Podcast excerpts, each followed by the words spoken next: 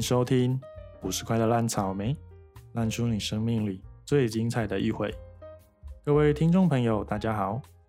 我是一位临床心理所的研究生，朝着临床心理师的路上前进。开设这个频道，除了是从心理学的知识出发，分享我对于各种事情的看法，一方面也是想要记录自己接下来在研究所的历程。如果你喜欢我所分享的故事，可以帮我分享给你身边的朋友，也邀请你一同来追踪我的 Instagram，搜寻五十块的烂草莓就可以找到了。里面会在音频上架之前先行预告，并且也会分享一些相关的小知识哦。不知道你有没有像我一样的想法？有时候在看完书啊，或是看完一些影集的时候，当下其实都会有蛮多想法的，可是通常都是看过就看过了。很少会有再回头去看的那些想法，或是看过没多久，其实就忘记了大部分。所以除了用声音来记录生活之外，我也想要录下一些观影后的心得，当然也会分享我发现或是我所联想到的心理学。今天想要从动漫这件事来讲，我平常很喜欢看动漫，或是看一些呃韩剧啊，或是呃影集之类的。那以动漫来讲，以我这个年代来看，小时候大部分的人看的动漫，不外乎就是《七龙珠》《海贼王》《火影忍者》《死神》之类的少年漫画，还有我个人非常喜欢的《进击的巨人》。以近期来说，可能比较红的《鬼灭之刃》啊，或是《咒术回战》之类的。当然，也有不少由轻小说之类改编而成的动画。但是有一部是我从小就一直让我觉得很热血的动画，叫做《棒球大联盟》。我很喜欢棒球这个运动，虽然小时候其实不太会打棒球，但也因为这部动画，从小就很憧憬打棒球这件事情。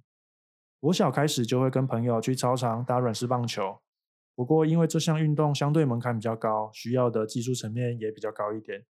就算要打比赛，也至少要两队，并且每队可能至少要六七八九人，至少要有一定的人数。就算想要有人传接球，也要知道。他要怎么丢球跟接球，所以到了大学，加入了系上的垒球队，才真的完成了我小时候一直很喜欢的这个运动。那先来讲讲棒球大联盟这个故事，因为里面的故事会连接到后面我所想要提到的一个心理学的现象。棒球大联盟呢，是一部由一九九四年开始连载的一部棒球漫画。然后也在二零零四年的时候，在电视上播出了动画的作品。这个故事是在说一位很有棒球天赋的男孩，这个男孩叫做本田吾郎。在吾郎小的时候，他的父亲因为在一场职业赛事当中被从美国大联盟挖角来日本打球的乔吉普森，他的一百五十八公里的快速球击中了头部，在隔天凌晨因为脑血肿而过世了。这个故事也就这样打开了一个新的篇章。因为亲生父亲的离世，吴良被由他的幼稚园老师所收养，而他的养母在之后呢，跟他亲生父亲的好朋友叫茂野英义结婚了。随后，吴郎也从本田吴郎改姓成了茂野吴郎。吴郎小学的时候待在山船海豚少棒队，吉普森在这时邀请到了吴郎。到大联盟去看他比赛。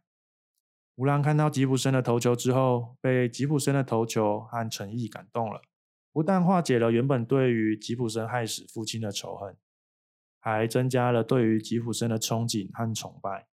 从小就期望有一天可以跟吉普森同场较劲，这也埋下了一颗心里的种子。而在山船少棒的时候，吴郎和队友的奋斗之下，燃烧了他的小宇宙。打败了当时全国最强的横滨少棒队，不过也因此弄坏了右手臂，失落了好一阵子。在剧场版当中，剧场版友情的一球很常在电视上看到，每次看到我都会马上回想到小时候那份很单纯喜欢棒球的感觉。而在养父的监狱之下，吴朗改练左手投球，本来只打硬式棒球的他，在国中一个因缘机会之下，加入了山传东中打软式棒球，也展现出他的潜力。让之后的棒球名校高中海棠高中有意网罗他进入学校就读，而在辛苦的训练之后，吴郎和他从小到大的好朋友佐藤寿也一起进入了海棠高中的二军。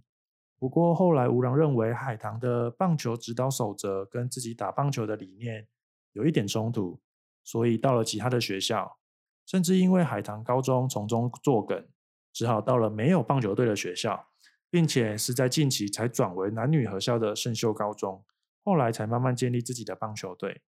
在拼死的努力之下，在现代赛事中熬到了跟海棠一决高下的机会，一般都是碾压其他学校的海棠高中。唯一在跟圣秀高中的决战之中陷入了苦战，最后因为在延长赛之中，吴浪因为体力不支倒地了，在投手犯规之下丢掉输了比赛的最后一分。之后原本想要进入职棒的吴郎，又因为一个因缘机会，决定到了美国挑战自己，在小联盟当中也和三 A 的蝙蝠队一起拿下了冠军，也在小联盟的过程当中认识了乔吉普森的儿子乔吉普森二世。最后的一球就是这两个宿敌的对决。这次是五郎的快速球让二世打断了棒子，赢下了三 A 的冠军。后来到了世界杯，因为日本代表队阵中有投手受伤，又因为有前辈的赏识，所以吴郎加入了国家队，也担任了终结者这个角色。而吴郎也因为世界杯的关系，一圆了他从小的时候的梦想，就是与吉普森同场投球较劲。但这次没那么好运了。在最后一刻，吴郎被二世打了一发再见满贯全垒打，日本队因此输掉了比赛。然而，吴郎在世界杯的优质表现也被球团所看到了，在开季就被叫上了大联盟。不过，也发现吴郎因为前面的事件而得到了 IPS，也就是投球失忆症。这个 IPS 让吴郎每次在面对比赛后段遇到垒上有人的时候，投球就会开始大走样，甚至还会自己走下投手球。这完全就不是他的个性，吴郎也因此被转至接受心理治疗。在接受心理治疗之后，吴郎好转了很多，也在比赛当中慢慢找回了自己的身手。最终在大联盟的八年，和球队一起夺下了世界大赛的冠军。这是我对故事的理解以及我自己的概述。除了说故事，主要是想要带出吴郎可能会得到 IPS 的成因。刚刚谈到吴郎因为 IPS 接受了心理治疗，除了吴郎本身因为那只再见满贯全垒打所产生的恐惧之外，在剧情当中也有提到，吴郎因为完成了小时候打棒球的那个目标，也就是跟乔吉普森同场投球较劲，因而失去了打棒球的目标，不知道为什么要打棒球了，甚至已经想要放弃棒球。而剧中的治疗师看到了吴郎产生了投球失忆症的那个心理成因，也因此找了相对应的方式去设计他的治疗。这才是心理治疗的真正核心所在。找到当事人所执着的那个心理成因，才有可能让不好的情况好转过来。治疗师让吴郎去看了高龄已经四十三岁的乔吉普森，仍然在小联盟当中投球奋斗，即便他的身手已经不及以往。乔吉普森还是为了自己热爱的棒球，并且为了球迷投球的那个目标在努力。吴郎在看比赛的过程，感受到了这样子的一个热情，以及吉普森对于球迷的那一份责任心，才重拾了自己对于棒球的热情。在整个过程当中，我联想到了一个认知上的偏误，这个偏误叫做到达谬误，英文是 arrival fallacy。这是美国一名正向心理学家 Tyler Ben Shahar 所提出的一个论点。到达谬误指的是我们很常会认为，一旦我们做到了，一旦我们达到了我们的目标或是目的地了，我们就会快乐或是长久的幸福下去。吴朗从小就很崇拜乔吉普森，一直以跟乔吉普森同场投球为目标，在走他的棒球梦。而当吴郎完成他的目标、他的梦想之后，他不快乐了，他反而陷入了投球失忆症的困境。如果以我们一般的想法，吴郎应该要在完成他的目标之后，要很开心才对吧？结果却因为他在完成了他的目标的同时，他也失去了他的目标，因而陷入了投球失意的困境。或许他以为抵达终点之后会很开心，但其实好像并不是这么一回事。不知道你有没有常常在生活当中听到类似的情况，像是你现在好好读书，考完机测，考完会考，你就可以好好玩了。当你高中的时候，你先好好读书，等你学测考好，上了大学之后，你就可以好好玩了。当你又上了大学之后，你先好好读书，等你把成绩弄好，或是找到好工作之后，你从此就可以无忧无虑了。我们的生活当中，从小到大肯定都听过这些话。然而，我觉得这些话都包含了到达谬误的遗憾。每次当讲出这句话的时候，仿佛好像我们只要做到了这些事情，我们的人生就会一帆风顺，我们的生活就会幸福美满。结果到最后，只是一层又一层的痛苦堆叠。又或者在小的时候常听到的童话故事，也有一些偶像剧的演法是这样子。他们都会呈现出好像是当王子和公主渡过难关之后，或是少爷跟呃灰姑娘他们共同解决了某一个问题之后，从此就过了幸福美满的生活。这些其实都是有点可怕的想法上的谬误。很多时候，当我们快乐过后，是不是都会感觉到一阵空虚或失落呢？可能你今天跟朋友出去跨年。可是，当一切结束之后，可能就会有有些人会惊艳到，呃，然后呢的这个想法，突然世界好像又剩下自己一个人了，徒留了空虚的感觉。或许从吴朗的身上，我们可以观察到自己是不是有什么时候会有这种到达谬误的想法。其实，一件事情的发生或经历，我们更应该也更可以去体验那个过程当中的乐趣。像是乔吉普森，他就一直在享受打棒球的热忱跟回馈给球迷的那份心意，反而无所求，享受当下是很常听到的四个字。可是真的有多少人是在事情的当下真的享受的呢？就好像在科技冷漠的时代，我们就连跟朋友一起吃饭都是各划各的手机，满心期待跟朋友一起同乐的时候，却仍困在一块小块的荧幕里的困境。本来以为跟朋友聚完餐之后会很开心，结果因为这样，到最后不但过程当中没有体验到那份相聚的快乐，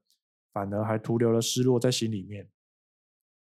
从这个认知偏误里面，我觉得我们更可以去感受当下自己在各种情况、各种场合的想法和情绪，不管是好的情绪还是坏的想法，这些都很值得我们去细细品味。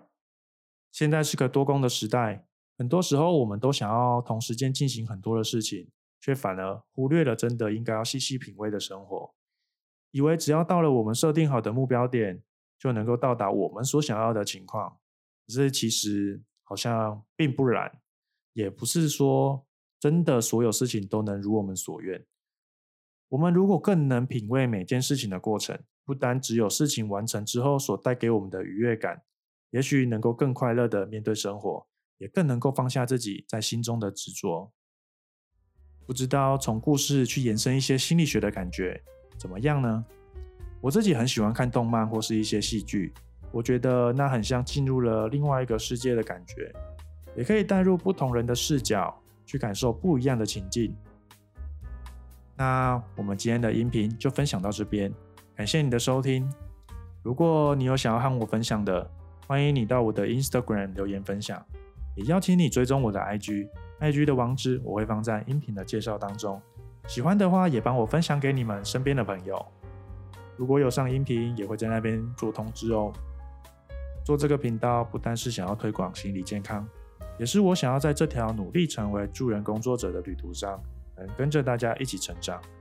谢谢你今天的收听，我们下次继续在空中相会，拜拜。